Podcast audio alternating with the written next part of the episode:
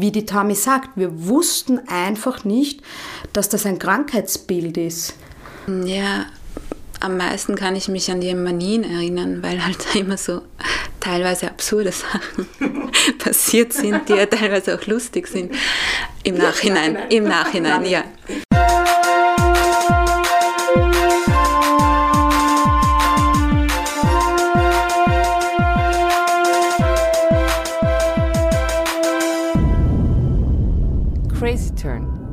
Bin bipolar.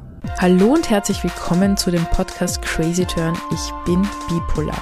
Nicole, die seit 20 Jahren unter ihrer Krankheit der Bipolarität leidet, erzählt hier von ihrem Leben und verbindet das mit Expertinnen-Interviews und zahlreichen Tipps und Reflexionen. Wir gestalten als Freundinnen diesen Podcast nun seit genau einem Jahr und deshalb haben wir somit eine Jubiläumsfolge. Was bietet sich da besser an, als diese mit den besten Freunden und Freundinnen zu gestalten? Darum heißt unsere Folge heute Freundinnen Stütze in jeder Lebenslage. Da Nicole viele Freundinnen hat, die zu diesem Thema etwas zu erzählen haben, haben wir sogar zwei Folgen zu diesem Thema veröffentlicht. Die erste Folge ist ein Gespräch mit Nicole und ihren langjährigen Freundinnen. In der zweiten Folge spricht Nicole mit Freundinnen, die erst vor ein paar Jahren in ihr Leben getreten sind. Ob es hier einen großen Unterschied dieser zwei Zeitfenster im freundschaftlichen um Umgang gibt, werdet ihr gleich hören. Davor möchte ich euch noch einmal darauf aufmerksam machen, dass wir eine E-Mail-Adresse haben und ihr uns gerne schreiben könnt, wenn ihr Feedback oder Fragen habt oder wenn ihr uns von euren Erlebnissen mal erzählen wollt, die wir gerne auch in anderen Folgen teilen. Die E-Mail-Adresse lautet info at crazyturn.at. Danke Vicky für deine Worte und nun würde ich vorschlagen, dass wir reinhören in das Gespräch mit Babsi und Tammy, zwei meiner langjährigsten Freundinnen. Und was sie zu erzählen haben, hört ihr jetzt. Ich bin die Tammy und ich kenne die Niki zwar auch aus der Unterstufe, aber eigentlich aus dem Busfahren. Da habe ich mal ein kleines Krokodil von ihr geschenkt bekommen. Das ist mir noch in Erinnerung. Sie war immer sehr fröhlich und ist auf Leute zugangen. Genau das Gegenteil von mir. so viel kann ich sagen. Ja, ich kenne die Niki seit 28 Jahren, auch aus der Unterstufe. Und ich kann mich an unsere erste Begegnung jetzt nicht unbedingt erinnern, aber ich habe dich immer als sehr lebensfrohe Person erlebt. Wann habt ihr mitbekommen, dass ich bipolar bin und wie habt ihr darauf reagiert? Boah, ich würde sagen, wir waren von Anfang an live dabei. Nein, sehe ich ja gar nicht so, weil wir haben die ja vor ein paar Jahren gekannt, bevor die erste Depression aufgetreten ist und da wusste ich nicht mal, was das Wort bipolar ist und niemand wusste, dass sie bipolar ist. Wir wussten, dass sie depressiv ist und das war sehr schier für uns alle und als sie dann nach diesem depressiven Winter angefangen hat, endlich wieder rauszugehen, habe zumindest ich oder ich habe den Eindruck, wir alle uns sehr gefreut, dass sie wieder ihren Lebensmut wieder hat. Aber das hat halt Ausmaße angenommen, die halt dann sehr anstrengend geworden sind und es war dann irgendwann klar, dass das nicht mehr normal, sondern auch pathologisch ist. Und da war das Wort bipolar für mich auch noch ein Fremdwort. Also das kannte ich damals nicht. Ja, aber trotzdem waren wir von Anfang an dabei. Das schon, ja, aber wir kennen eine, wir kennen eine Niki vor ihrer Erkrankung. Ja, aber auch ja. wieder, wie die Erkrankung angefangen hat. Was würdet ihr sagen, sind die Schwierigkeiten und Probleme, die entstehen als Freundinnen, wenn ich manisch bin oder auch wenn ich depressiv bin? Für mich sind die Depressionen leichter, weil ich selbst ein, ein sehr optimistischer, fröhlicher Mensch bin und ich glaube, dass ich durchaus in der Lage bin, positive Energie und Zuversicht und ja, Liebe einfach zu geben. Ich tue mir mit den manischen Phasen viel, viel, viel schwerer. Und ähm, ich habe auch da lange gebraucht, einen Weg zu finden, damit zurechtzukommen, muss ich sagen. Viele Jahre. Ja, geht mir genauso. Also mit den manischen Phasen äh, komme oder kam ich nur sehr schwer zurecht. Jetzt habe ich gelernt, mich davon zu distanzieren ähm, und wirklich komplett abzublocken, weil es einfach viel zu anstrengend für mich selber auch war. Und ja, ich glaube auch mit unserem gemeinsamen Projekt, das war halt auch ja, sehr ausschlaggebend bei den manischen Phasen, was halt da, da ist einiges schief gelaufen und das waren halt Sachen, die dann auch auf mich persönlich zurückgefallen sind, weil wir ein Projekt gemeinsam gemacht haben. Und ja, deshalb sind halt die manischen Phasen, finde ich, viel, viel, viel schwieriger als die Depressionen. Was würdet ihr sagen, war ganz konkret das Schwierigste oder was fällt euch ein, das ärgste, prägendste Erlebnis, das ihr mit mir hattet in einer meiner Episoden? Ich kann das in ein paar verschiedene Etappen einteilen. Also wirklich sehr schwierig war für mich die erste Depression. Ich kann mich noch erinnern, das war, es war Winter, ich war 18. Ich habe mich mit einem damaligen Freund wirklich abgesprochen, so dass wir Schichtdienst gemacht haben. Einen Tag war er bei dir, einen Tag war ich bei dir. Ich habe ähm, den Tag, wo ich nicht bei dir war, immer versucht, Energie zu tanken, um dir die zu bringen am nächsten Tag. Und ich habe das Wochen und Monate lang so gemacht, dass ich halt einen Tag Energie geholt habe, einen Tag mich, ich muss fast sagen, aussaugen habe lassen, klingt jetzt anschuldig und das meine ich nicht so. Ich finde jetzt nur kein besseres Wort. Ich will nur damit sagen, dass es mir mehr Energie gekostet hat, als ich hatte. Und das war damals mit meinen 18 Jahren äh, ein Learning, dass ich das nicht darf, dass ich nicht über meine Grenze gehen darf, dass ich zwar für dich da sein darf und möchte, ich es aber nur bis zu einem gewissen Grad tun kann, nämlich sofern es mir nicht schadet. Ich habe lernen müssen, dass ich dir überhaupt nichts bringe, wenn ich selber ausgeblutet bin. Und das habe ich dann ganz deutlich gespürt. Viele Jahre später war mein eigenes Leben in einer schwierigen Phase und du warst gerade depressiv und ich habe versucht weiterhin für dich da zu sein, so wie ich es halt immer war.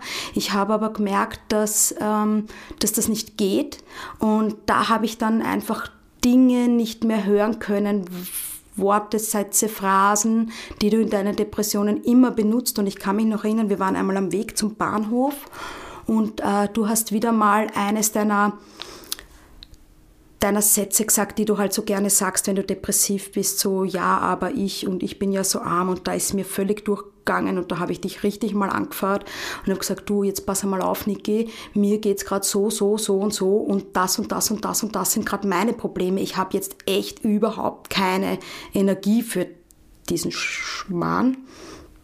Und ähm, das hat mir dann nachher leid getan, aber ich glaube, der Ausbruch war einmal nötig, damit ich meine eigenen Grenzen auch ein bisschen spüre und einfach merke, dass ich keine, dass meine Energie nicht unerschöpflich ist.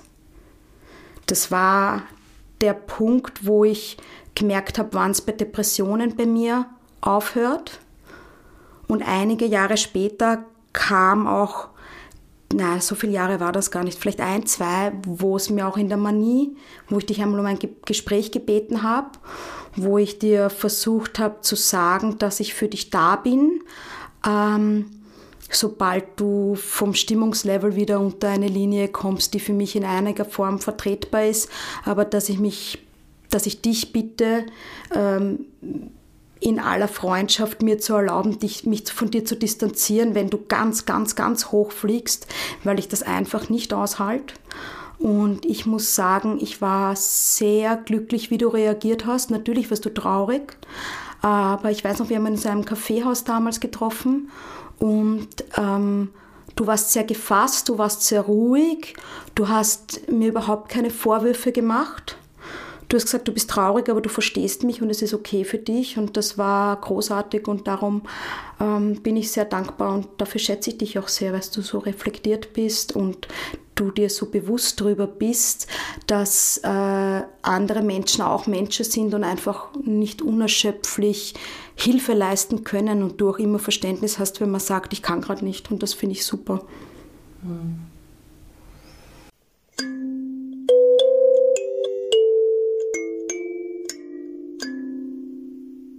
Ja, am meisten kann ich mich an die Manien erinnern, weil halt immer so teilweise absurde Sachen passiert sind, die ja teilweise auch lustig sind. Im Nachhinein, im Nachhinein, ja. Aber es war eh die erste Manie, wo wir noch gar nicht, noch gar nicht wussten. Wir konnten ja mit dem Begriff nichts anfangen. Du warst halt mehr als gut drauf und bist, äh, ich glaube, du wolltest nach Italien. Jedenfalls hast du aus Graz angerufen, ganz entsetzt. Dein Papa hatte dein Handy weggenommen und wir sollen sofort kommen und dir helfen. Und ich weiß nicht, mit Leuten vom Kino dann, wo ich früher gearbeitet habe, äh, sind wir losgefahren äh, nach Graz und da warst du nicht alleine und irgendwie verzweifelt, sondern da war deine ganze Familie, die dich eigentlich eh unterstützt hat. Dein Papa hatte zwar das Handy weggenommen, weil du äh, so viel äh, schon vertelefoniert hast. Also du hast ja auch enorm, enorme Schulden gemacht. Und er hat dir nicht nur das Handy weggenommen, sondern er hat dir eins mit Karte gegeben, mit Wertkarte, damit du telefonieren kannst. Und im Endeffekt, ich dachte, wir holen dich da aus irgendeiner äh, prekären Lage oder so, weil der Anruf wirklich verzweifelt war. In Wirklichkeit haben wir dann in Graz einen Kaffee getrunken. Dein Papa hat, glaube ich, die Schulden, die du bei uns gemacht hast, abbezahlt. Und du bist dann weitergefahren nach Italien und wolltest gar nicht mit uns mit heimkommen und wir sind dann wieder heimgefahren. Und da habe ich gedacht, okay. Also es war immer so ein, ein enormes Drama und wir wussten ja anfangs gar nicht, ähm, was ist. Und ich kann mich auch noch ganz genau erinnern, dass wir dann, äh, wie wir wieder zu Hause waren, uns wirklich auf ein Bier zusammengesetzt haben und es war so eine Art Gesprächstherapie. Also wir haben echt darüber geredet, was alles passiert ist und haben es versucht auch mit Humor zu nehmen, aber es hat uns schon alle mitgenommen. Und das kannte halt, äh, glaube ich, niemand von uns damals, äh, was man nie überhaupt ist und dass es eine Krankheit ist.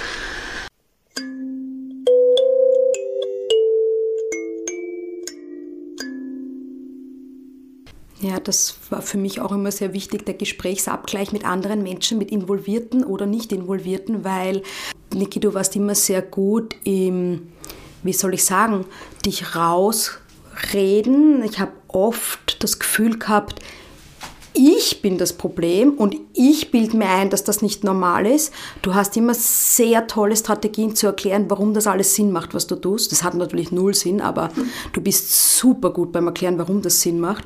Und es war für mich extrem hilfreich, Menschen die Geschichten zu erzählen, die wir miteinander erleben und die greifen sich dann am Kopf und sagen dann, sie hat was? Und da war ich dann immer sehr beruhigt, weil mir dann klar war, okay, meine Realität ist nicht verzerrt, es ist wirklich irgendwas mit dir nicht in Ordnung. Wie die Tami sagt, wir wussten einfach nicht, dass das ein Krankheitsbild ist. Und wie du sagst, es war doch wirklich Sache dabei im Nachhinein nur lustig. Ich kann mich noch erinnern, ich war in Graz und du wolltest nach Kärnten fahren und hast gesagt, du holst mich ab und ein Freund von uns ist auch dabei. Und du hast mich dann abgeholt und wir sind losgefahren. Und das erste, was du gemacht hast, war aber bevor wir wieder auf die Autobahn auffahren, muss ich tanken, sagst du, fährst zur Tankstelle, machst deinen Tank randvoll und sagst zu dem Freund, der mit ist und zu mir, so, und wer von euch hat jetzt dein Geld mit, weil ich habe nämlich keins. Ich kann mich noch erinnern, wir waren in Kroatien gemeinsam und ich weiß noch davor, also wir haben uns den Urlaub ausgemacht gehabt, äh, da warst du noch äh, im Frühjahr depressiv. Und das ist das, was ich auch erst lernen muss. Ähm, da tust du mir immer extrem leid und du hast ja dann kein Selbstwertgefühl und man versucht dich irgendwie aufzubauen. Und da haben wir uns einen Urlaub gemeinsam ausgemacht. Und kurz vorm Urlaub kam aber die manische Phase. Und ich habe mit Freunden gesprochen und gesagt, habe, ich habe jetzt äh, Urlaub, ich bin arbeiten, ich bräuchte den Urlaub wirklich dringend. Aber ich weiß nicht, ob ich das allein schaffe, mit einer manischen Niki auf Urlaub zu fahren. Und zwei Freunde, die die Manie in dem Ausmaß bei dir noch nicht kannten, haben gesagt, ach, kein Problem, wir fahren mit. Zu dritt schaffen wir das schon. Ja, das war ein Irrtum. Und da weiß ich noch eben diese Erklärungen, was die Babsi gerade angesprochen hat, mit rausreden. Also wir haben gemeinsam in einem Apartment gewohnt und du hast gesagt, du gehst in der Früh früher los, weil du nicht gut schlafen kannst. Was ja an und für sich kein Problem ist. Nur hast du halt den Schlüssel mitgenommen vom Apartment. Und wie wir aufgestanden sind, wollten wir halt dann irgendwann frühstücken gehen, haben dich aber nicht erreicht.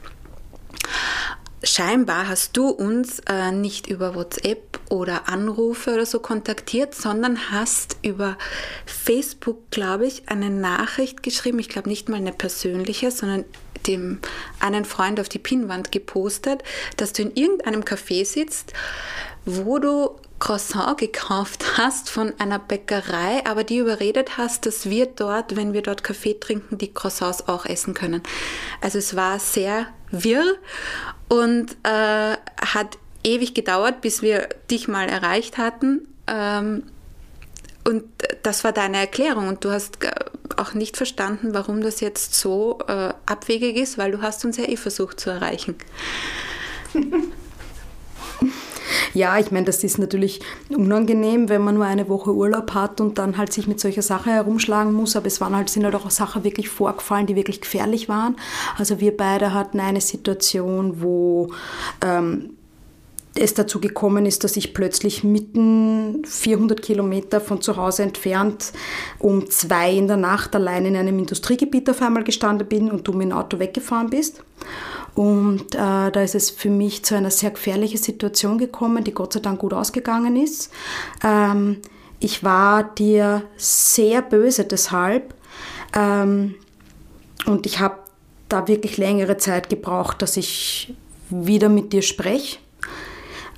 Wir haben uns aber wieder zusammengerauft, aber was wirklich, wirklich, wirklich das größte Problem an der ganzen Sache war, ist, dass wir Jahre später, wo du meiner Meinung nach gerade in einer normalen Phase warst, über das gesprochen haben. Ich hätte ähm, mir keine Entschuldigung oder irgendwas erwartet, weil du warst in der Situation krank und du wolltest mir nicht schaden. Fakt ist aber, dass du damals dann die Aussage getätigt hast, ähm, dass ich dir damals in dieser Lebensphase mehr geschadet als genutzt hätte. Und das war für mich ein ganz, ein ganz, ein schlimmes ein ganz schlimmer Satz für mich, weil ich A der Meinung bin, dass eine Freundin nach ihrem Nutzen, den sie für dich hat, zu beurteilen, absolut nicht in Ordnung ist. Und das Zweite, was noch so schlimm war, ist, dass ich gesehen habe, dass du selbst Jahre nach deinen manischen Phasen absolut keinen realistischen Blick hast auf die Situation, wie die war. Also das kannst du, da kannst du fünf Millionen Leute fragen. Jeder wird sagen, das war für dich wirklich eine gefährliche Situation und das hätte nicht passieren dürfen. Du hast selbst Jahre danach in gesunden Phasen einen so verzerrten Blick auf diese Szene gehabt. Das war ganz krass für mich. Das war wirklich ganz heftig zu sehen, wie du die Situation selbst Jahre später siehst das war wirklich schlimm für mich. Ah, das ist das auch, wo ich mir sehr schwer tue. Also das ähm, zu akzeptieren, dass es eine Krankheit ist und auch, ähm, dass du das da in dieser Situation dann so erlebst und dass es halt nachher auch keine wirkliche Reflexion gibt, ähm, wie es normal gewesen wäre. Also du hast halt dann die Realität, die damals für dich die Realität war. Äh, und das ist halt ganz, ganz schwer zu akzeptieren, dass man halt da keine Entschuldigung unter Anführungszeichen, es muss jetzt nicht unbedingt eine Entschuldigung, aber so eine Reflexion sein, ähm, wie es war, wie es alle anderen auch erlebt haben, aber das äh, kommt bei dir halt trotzdem nicht an und das ist ganz schwer zu akzeptieren, finde ich.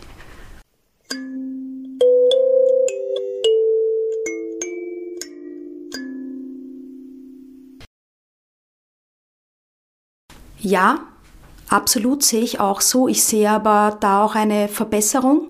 Ich sehe, dass sie heute sehr viel realistischer auf diese Phasen zurückblickt. Also ihre ersten paar manische Phasen, da hat sie wirklich auch im Nachhinein null, null Realitätsbezug. Das gebe ich dir völlig recht. Ich sehe aber, dass sie sehr, sehr gelernt hat, mit ihrer Krankheit umzugehen. Ähm, ich sehe, dass sie danach sieht, was sie in ihren Mann anrichtet. Das ist ja heute eine, ist ihr bewusst, denke ich. Viel, viel bewusster als früher. Was noch immer Luft nach oben hätte, wäre am Anfang der Manie das Vertrauen in ihre Freunde, wenn sie sagen, Achtung Niki, du bist am Weg nach oben. Wir bemerken das immer viel früher als du. Es gibt da ein paar so Warnzeichen, wie dass du plötzlich deine Haare rot färbst, roten Lippenstift trägst, viel redest, ähm, tausend Projekte startest und da kommen dann von uns dann Achtung Niki, du bist am Weg nach oben, schlaf mehr, lass dir deine Medikamente anders einstellen und früher hast du dann nur drüber geredet. Nein, nein, nein, ich war beim Psychiater und der Psychiater hat gesagt, das ist in Ordnung und außerdem, ich war ja eh und da, da, da, und nein, das Projekt muss ich machen. Und so funktioniert, also wirklich so klingt das dann.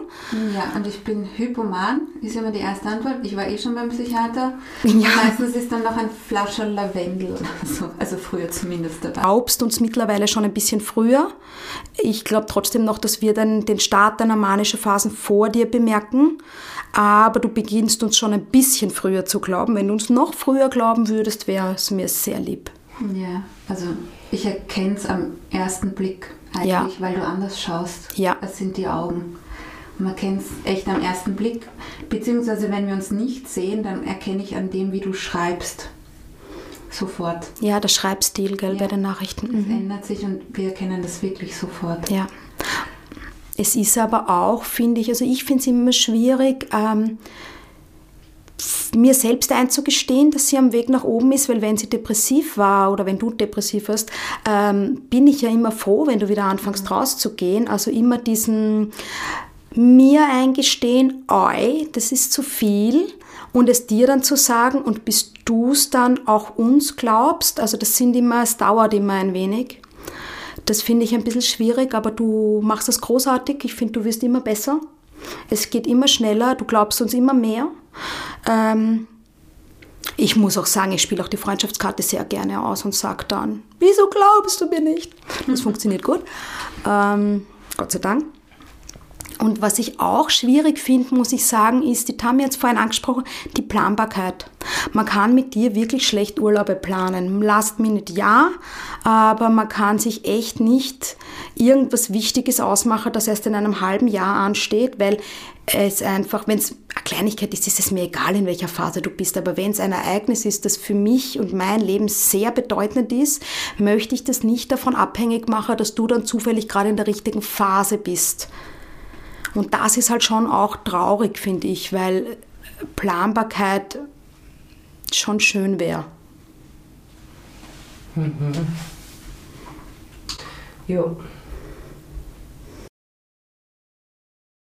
Ja, was ich mich noch erinnern kann, wir haben ja gemeinsam äh, ein Projekt, äh, die Sicherheitsnadel, und da haben wir einen Verein gegründet und dazu braucht man dann auch ein Vereinskonto, um Spenden äh, zu sammeln und so. Und wir haben uns damals ausgemacht, die Bankkarte, um Geld abzuheben und das Konto, das ist alles bei mir.